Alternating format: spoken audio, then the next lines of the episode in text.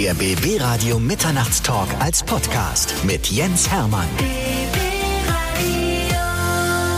Einer unserer besten deutschen Schauspieler ist bei mir. Alexander Schubert, herzlich willkommen. Oh, herzlich willkommen, vielen Dank. Normalerweise hätten wir uns schon viel früher treffen müssen, denn du bist Potsdamer. Ja, absolut. Warum ist das nicht vorher passiert? Ja, stimmt. Warum eigentlich nicht? Es waren alle schon da. Ja. Alexander Schubert fehlte noch. Ja, jetzt, jetzt bin ich da.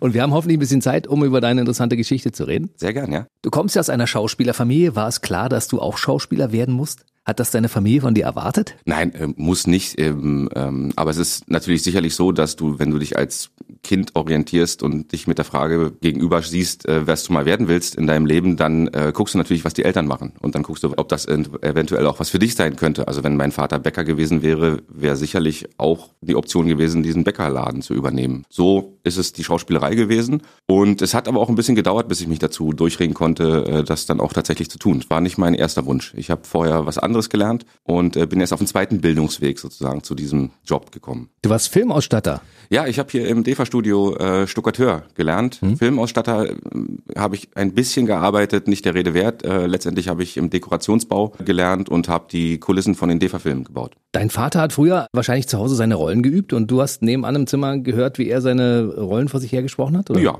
ja, ja.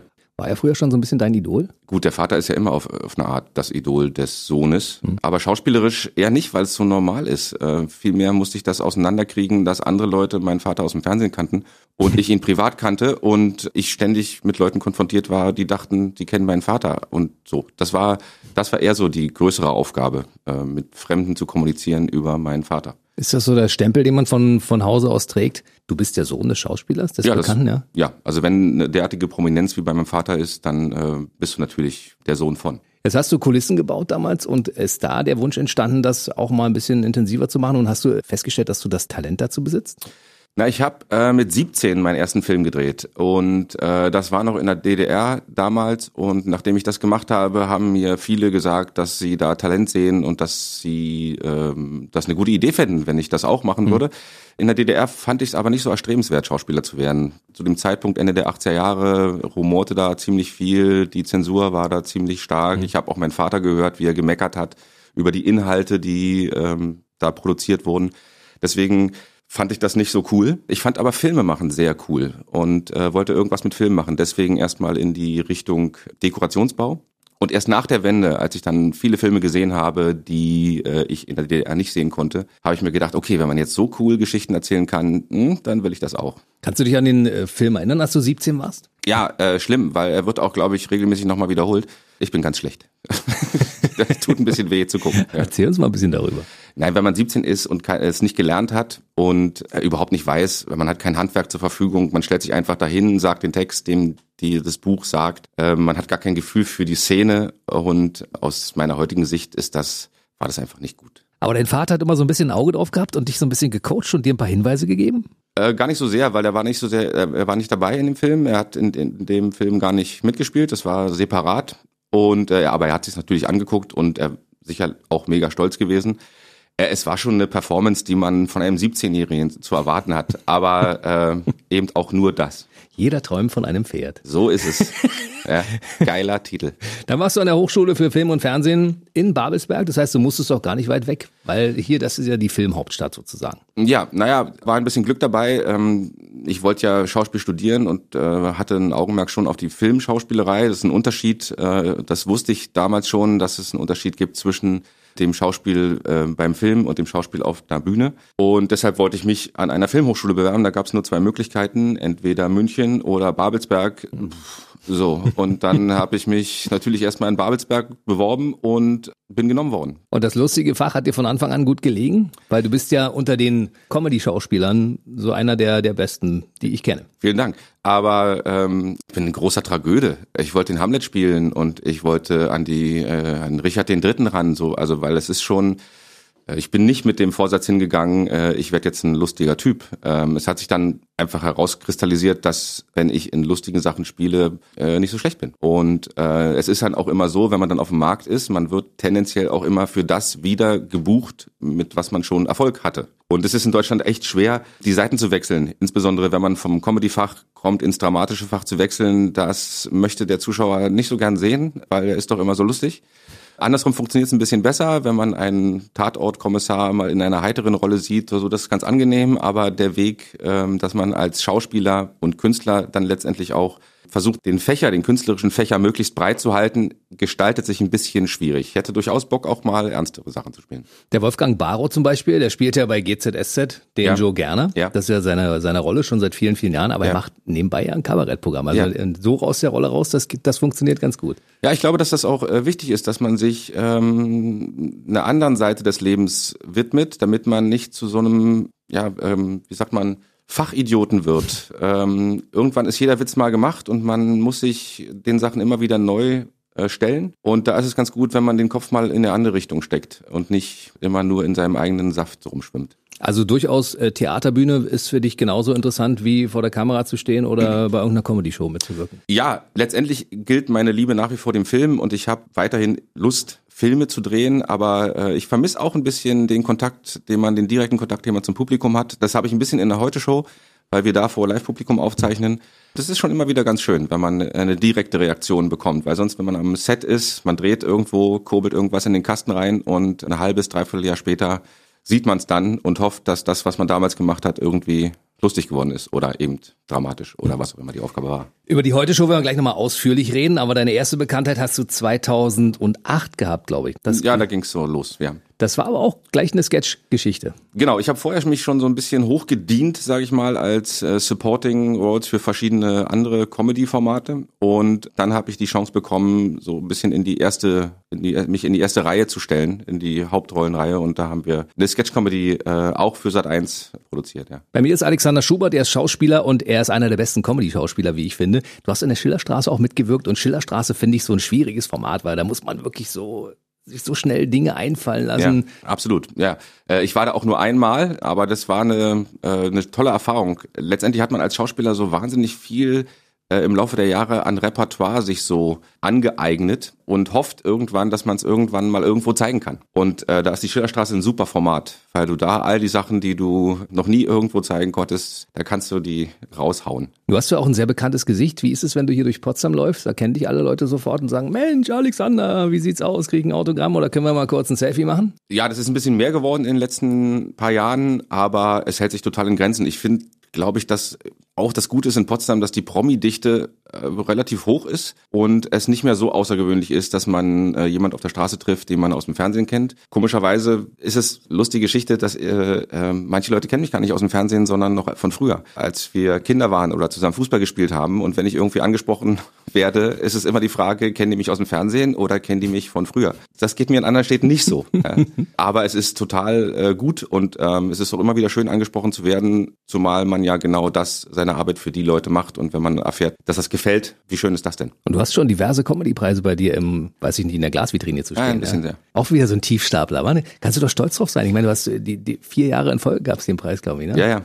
Gut, aber die Tiefstapelei äh, letztendlich hat das Format jeweils immer die Preise bekommen. Also die Heute Show und die Sketch History ähm, waren es, die die Preise bekommen haben. Und ich, mein Part ist eben nur ein Part davon. Ich bin noch nicht ausgezeichnet worden als bester Schauspieler, wo ein Preis nur für mich ist. Wenn ich den kriege, dann äh, hau ich auf die Kacke. Wir reden mal so ein bisschen über die Heute-Show. Albrecht Humboldt ist ja Außenreporter, hm. der immer sehr witzige Sachen macht. Ich finde das ja sehr geil. Wie bist du einfach in die Heute-Show geraten? Ja, damals, äh, das läuft jetzt mittlerweile, glaube ich, schon im zehnten oder vielleicht sogar schon im elften Jahr, äh, kam die Anfrage und äh, das hat anfänglich nicht geklappt, aus diversen Gründen. Ursprünglich war ja die Heute schon mal gedacht als ein monatliches Format, was hm. einfach nur einmal im Monat kommt. Nach den ersten Ausstrahlungen äh, hat sich der Erfolg schon abgezeichnet, sodass die auf eine wöchentliche Frequenz umgestiegen sind und da haben sie mich dann nochmal angefragt. Ich sollte da ursprünglich als mein äh, mit meinem Klarnamen als Alexander Schubert dort auftreten mhm. und das war so ein bisschen schwierig, weil ich bin kein äh, Kabarettist. Ich bin nicht so zu Hause in der politischen Welt und bin, glaube ich, auch nicht so dafür geeignet, politische Kommentare abzugeben, die direkt mit meinem Namen verbunden wären. Deswegen äh, hat man sich dann darauf geeinigt, dass ich eine Figur spiele. Und dann haben wir uns überlegt, was kann es sein? Und wir haben uns überlegt, okay,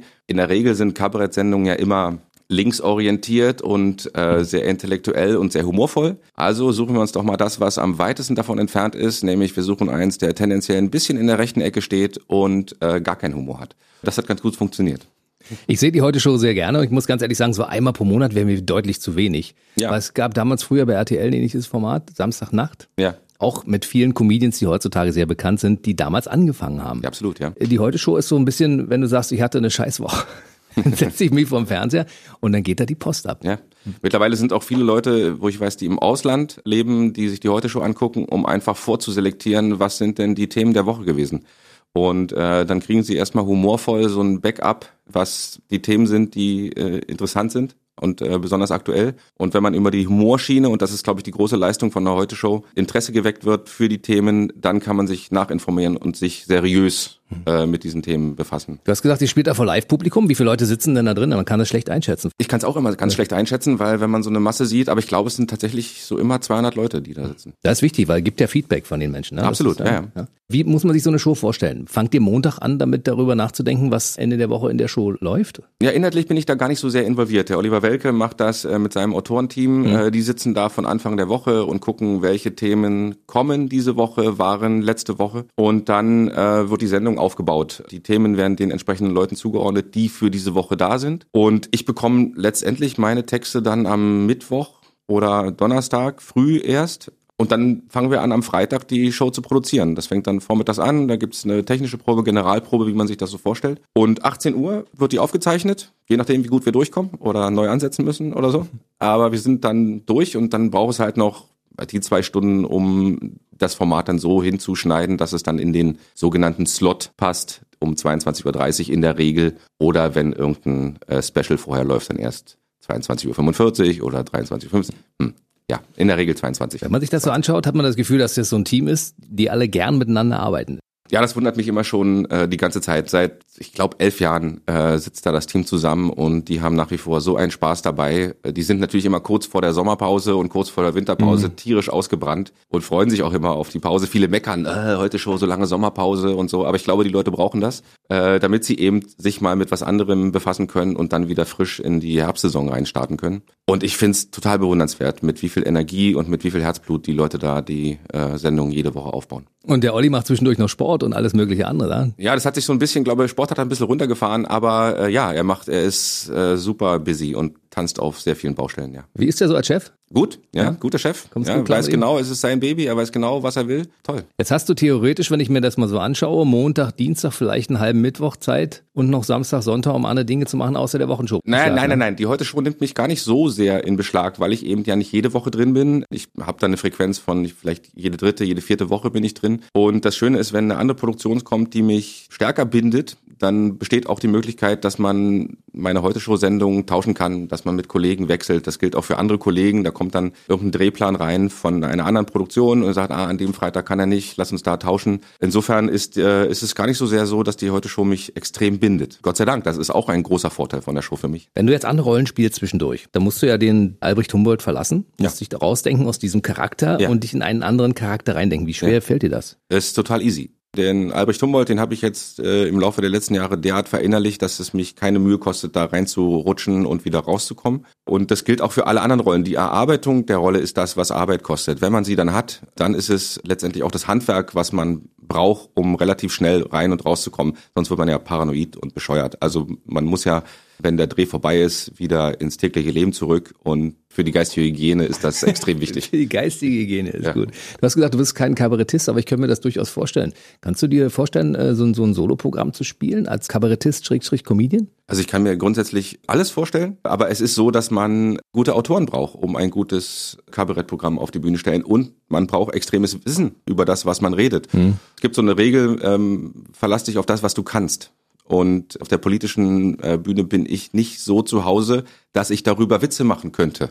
Man muss wirklich irgendwo in seinem Thema zu Hause sein, um sich frei bewegen zu können. Und da ist politisches Kabarett nicht so mein Ding. Aber grundsätzlich auf der Bühne zu sein und ein Soloprogramm zu geben, ist jetzt nicht so weit weg. Aber ich habe auch in den letzten Jahren so viel anderes zu tun, dass das noch nie eine Option war, das eventuell zu machen. Kann man so ein Ranking abgeben bei dir, wo du sagst, ich spiele am liebsten das lustige Fach, aber ich habe auch das gerne oder ich äh, möchte den gerne mal spielen? Letztendlich ist man ja als Schauspieler auch immer darauf angewiesen, was man angeboten bekommt. Mhm. Und wenn die Angebote gut sind, dann ist es immer so, man nimmt was, was man kriegt und was kommt. Und wenn man Glück hat, äh, kommen gute Sachen. Und wenn man Pech hat, kommen nicht so gute Sachen. Und dann muss man auf seinen Kontostand gucken und überlegen, ob man die nicht so guten Sachen auch machen will und eine entsprechende Entscheidung fällen. Und die Freiheit, es mir auszusuchen oder selber zu kreieren, äh, was ich spiele, die habe ich noch nicht. Wenn ich mir anschaue, was du bisher gespielt hast, also die verschiedenen Sokos, da war Wismar, Köln, Leipzig mit dabei, Großstadtrevier, Tatort, Bulli-Parade warst du. Mhm. Also da ist ja das komplette Spektrum abgebildet. Ja, das ist ja das Schöne daran. Das ist äh, das, wo, wo sagen wir mal, der,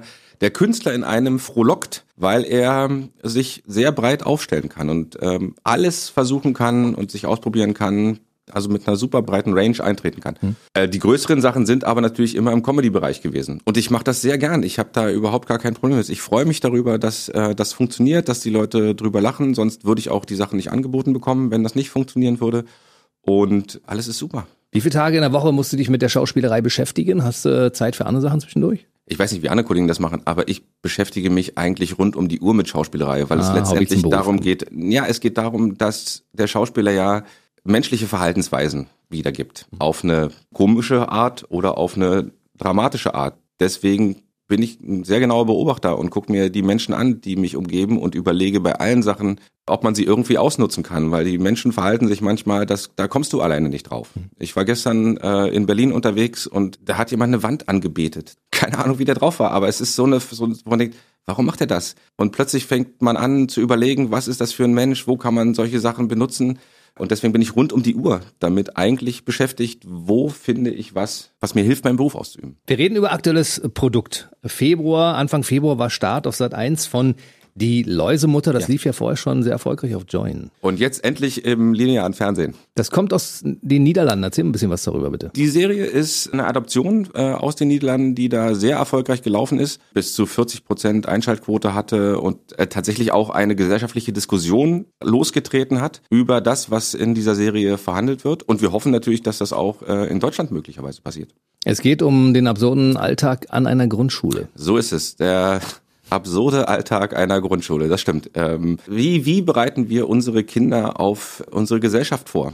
Bei allen Befindlichkeiten und allen Kulturen und Religionen und ähm, Weltanschauungen. Wenn man versucht, alle unter einen Hut zu bekommen, wird's einfach schwer. Und du bist der Direktor? Ich bin der Direktor. Ja. Ich versuche das ganze Ding von oben ab äh, runter zu managen mit Empathie und Freude und Wohlgefallen.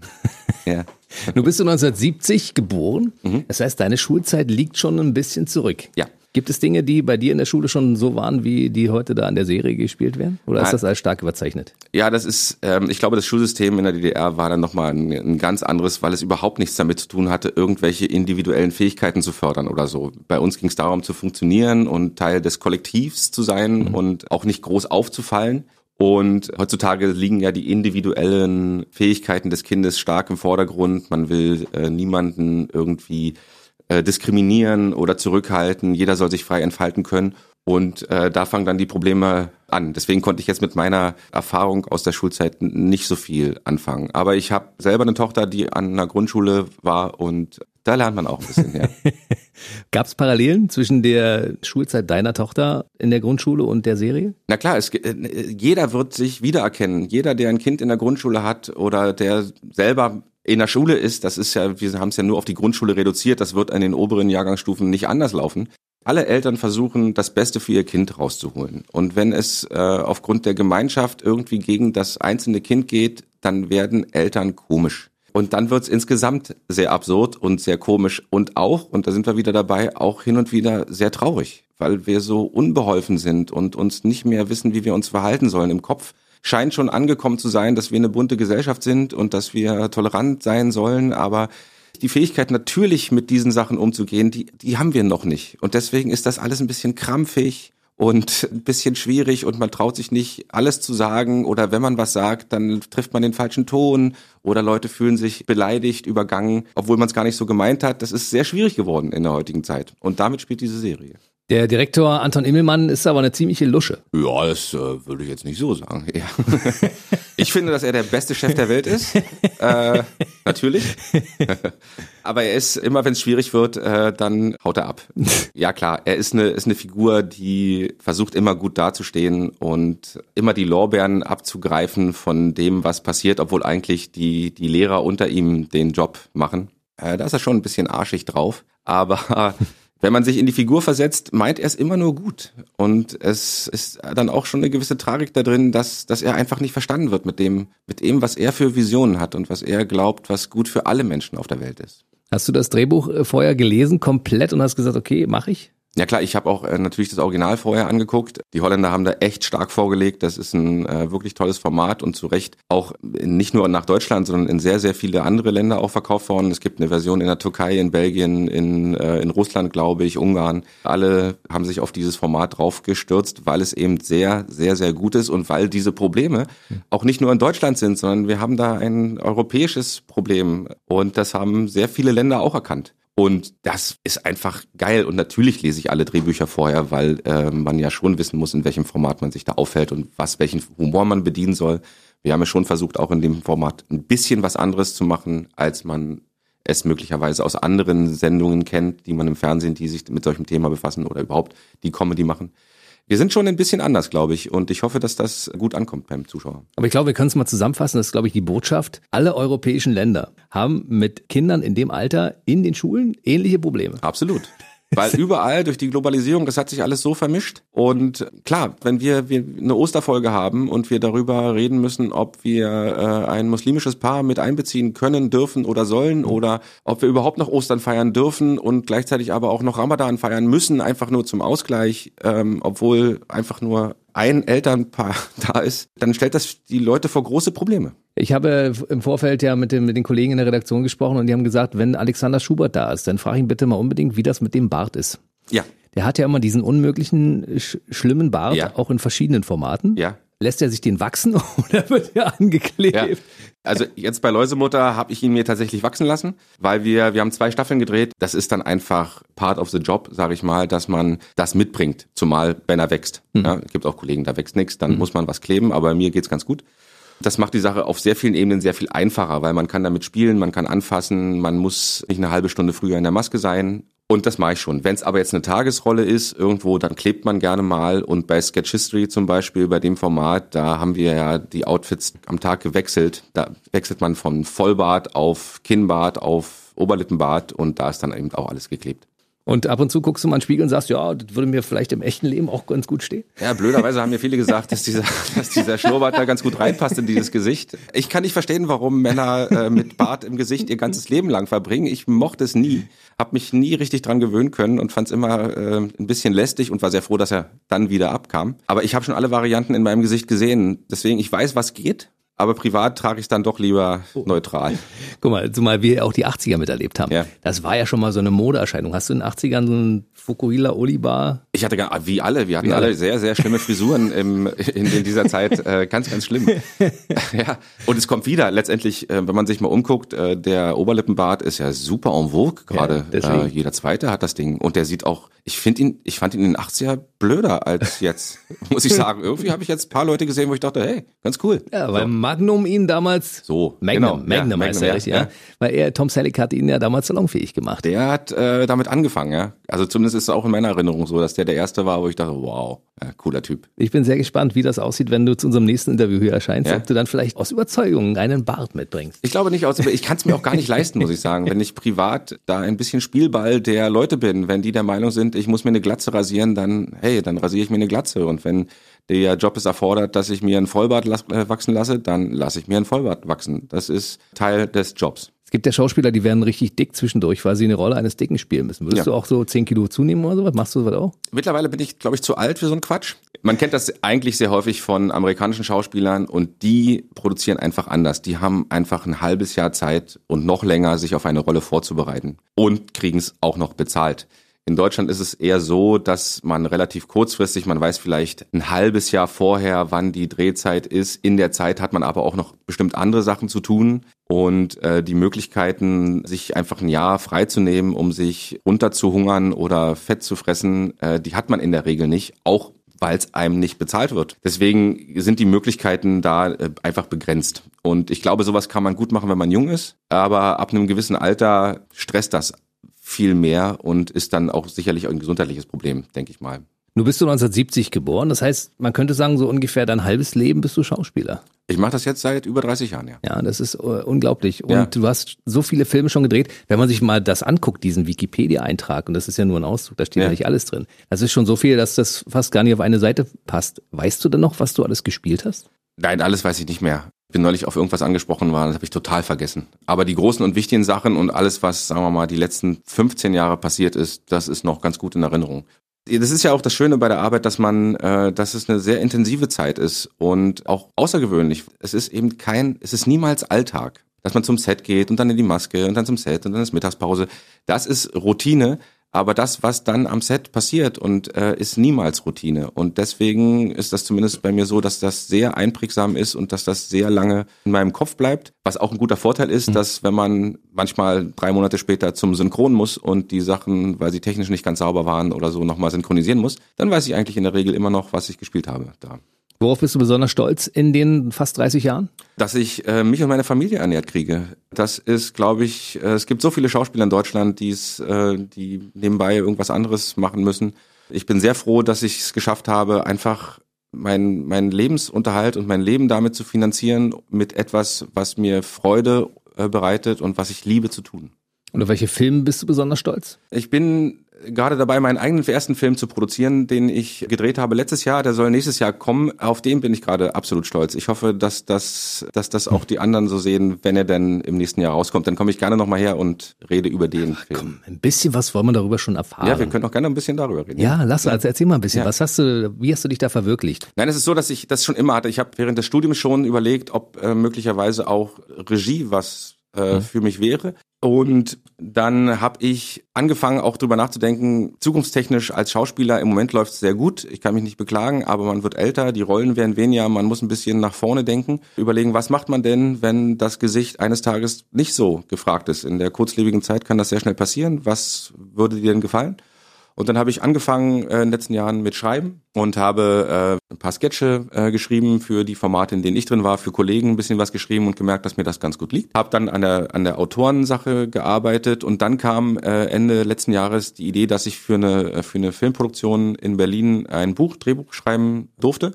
Da war nicht klar, wer da Regie übernehmen sollte und dann habe ich äh, meinen Mut zusammengenommen und habe gesagt, so, ich habe das Ding geschrieben, jetzt würde ich auch gern Regie machen und ich habe Gott sei Dank die Chance bekommen, das zu tun. Wir sind jetzt derzeit in der Endfertigung und äh, ich hoffe mal, dass wir einen schönen Film da an den Start kriegen nächstes Jahr. Kannst du, schon, dieses Jahr. kannst du schon ein bisschen was darüber verraten? Nee, erst Eier legen und dann gaggern. Kannst du sagen, welche Richtung es geht? Ist es ein Comedy-Film? Es- Komödie, ja. Komödie, ja. Ja. Ja. Schon. Okay, Ja. da bist du ja zu Hause in dem Fach. Genau, das, äh, da habe ich auch gemerkt, dass mir die Schauspielerei, um den Bogen da wieder zurückzukriegen, ähm, sehr hilft bei der Regie. Einfach zu gucken, wie verhalten sich Figuren, wie verhalten sich die Menschen, auch in der Kommunikation mit dem Schauspieler hilft es natürlich, wenn ich selber das Schauspielhandwerk beherrsche, dann ähm, kann man gut mit Schauspielern reden auch. Du hast du die Seiten gewechselt. Auf eine Art, äh, nicht wirklich gewechselt. Ich probiere die andere Seite auch mal aus. Ich versuche mich möglichst breit aufzustellen und versuche die Dinge in meinem Leben umzusetzen, die ich gerne mal machen will. Und ähm, solange das klappt, bin ich happy. So, fassen wir nochmal zusammen. Die Läusemutter ist abgedreht, läuft aktuell im Fernsehen bei Sat 1. Und was machst du jetzt aktuell? Äh, na, es sind jetzt ein paar Sachen, die wir, die dieses Jahr auch noch gedreht werden. Wenn Läusemutter äh, hoffentlich erfolgreich wird, hoffen wir natürlich, dass es da auch weitergeht. Klar. Dann würden wir auch in diesem Jahr wieder daran arbeiten. Und äh, viele kleine Projekte, die so peu à peu kommen, aber das größte Projekt ist im Moment äh, die Endfertigung von dem Kinospielfilm. Und die Heute-Show läuft natürlich weiter. Absolut, ja. Viele Leute fragen sich natürlich auch, wenn man im Comedy-Fach zu Hause ist, so wie du, Mhm. Erwartet man von dir, wenn du irgendwo auftauchst, in deinem Freundeskreis zum Beispiel, dass du immer den Lustigen gibst? Also ich habe das große Glück, dass ich einen sehr alten Freundeskreis habe, die mich, die wir kennen uns seit wir Teenager sind. Das heißt, die wissen, wie ich bin und die erwarten gar nichts von mir. Ganz im Gegenteil, die sind froh, wenn ich mich einfach in die Ecke setze und gar nichts mache. Die Erwartungshaltung äh, hält sich wirklich in Grenzen. Man merkt, glaube ich, relativ schnell, dass wenn jemand einen Raum betritt, wie der drauf ist. Und wenn jemand schon mit zwei Gags durch ist, bevor er überhaupt den Raum betreten hat, dann weiß man alles klar, das ist ein Entertainer, der erzählt den ganzen Tag jetzt äh, Anekdoten und Witze. So ein Typ war ich nie und bin ich auch nicht geworden darüber, eben weil ich, ja, das, ich mache das beruflich. Ich nehme das nicht mit privat nach Hause. Der Müllmann nimmt ja seine Tonnen nach Feierabend auch nicht mit nach Hause. Das ist ein schöner Vergleich, wie ich finde. Ich finde, du hast so eine, von der Optik her so ein bisschen den Al Pacino, den könntest du eigentlich auch so ein bisschen. Absolut, natürlich. Äh, Wie viele Leute haben dir das schon gesagt? Komischerweise äh, kriege ich ganz viel. Äh, ich habe den Pacino schon mal gehört, ich habe aber auch andere Namen schon mal gehört von äh, Sascha Baron Cohen. Ähm, Hängt doch immer damit zusammen, welche Frisur und welchen Bart ich gerade trage. Dadurch, dass ich das Glück hatte, mich optisch sehr viel verwandeln zu dürfen, haben auch viele Leute ganz andere Assoziationen zu meiner persönlichen, äh, zu meinem persönlichen Outfit so. äh, ja, also mal ist es Pacino, mal Sascha Baron Cohen oder äh, wie hieß der Kollege, der italienische Azzurro, Äh, äh, äh, Adriano Celentano, genau. Adriano ja, lange nicht genau. den Namen ausgesprochen, Genau. aber der kam auch sehr häufig. Ich find's gut. Je mehr Assoziationen geweckt werden, umso besser. Du siehst aus wie bestimmte Hollywood-Größen, das ist doch toll, oder? So, ist besser, als wenn man einen, du siehst aus wie der, der Milchmann. Wenn man Alexander Schubert irgendwo verfolgen möchte, wo findet man dich in den sozialen Medien zum Beispiel? Standard, Facebook, Instagram, äh, relativ äh, leicht zu finden. Und, Auch unter Alexander Schubert. Genau, Und eine Internetseite? ja. alexanderschubert.de. Und äh, also ich glaube, wer mich sucht mit meinem Namen, obwohl es sehr viele Alexander Schuberts gibt. Und äh, ich bin der Schauspieler. Ich bin nicht der Frauenarzt, nicht der Opernsänger und auch nicht der Musiker. Ich bin der Schauspieler. Ich hätte mit dem Künstlernamen anfangen können, aber das hätte ich früher machen müssen. Äh, jetzt muss ich damit nicht anfangen. Und äh, andererseits, wenn Arnold Schwarzenegger angefangen hat, ich glaube auch, dass man dachte, Schwarzenegger, also echt jetzt muss man mit dem Namen, da schaffst du es nie. Und siehe da, irgendwie jetzt ist Schwarzenegger eine Marke. Mal gucken, ob Schubert irgendwann eine Marke wird. Wir bleiben an dem Thema dran. Ja. Alexander Schubert war heute bei uns im BB Radio Mitternachtstalk. War sehr schön, dass du da warst und ich freue mich natürlich, wenn du bald wiederkommst und über den neuen Film redest. Sehr, sehr gern. Freue mich sehr, hier gewesen zu sein. Bis zum nächsten Mal. Tschüssi. Danke, ciao. Der BB Radio Mitternachtstalk. Jede Nacht ab 0 Uhr. Und der neueste Podcast jeden Mittwoch.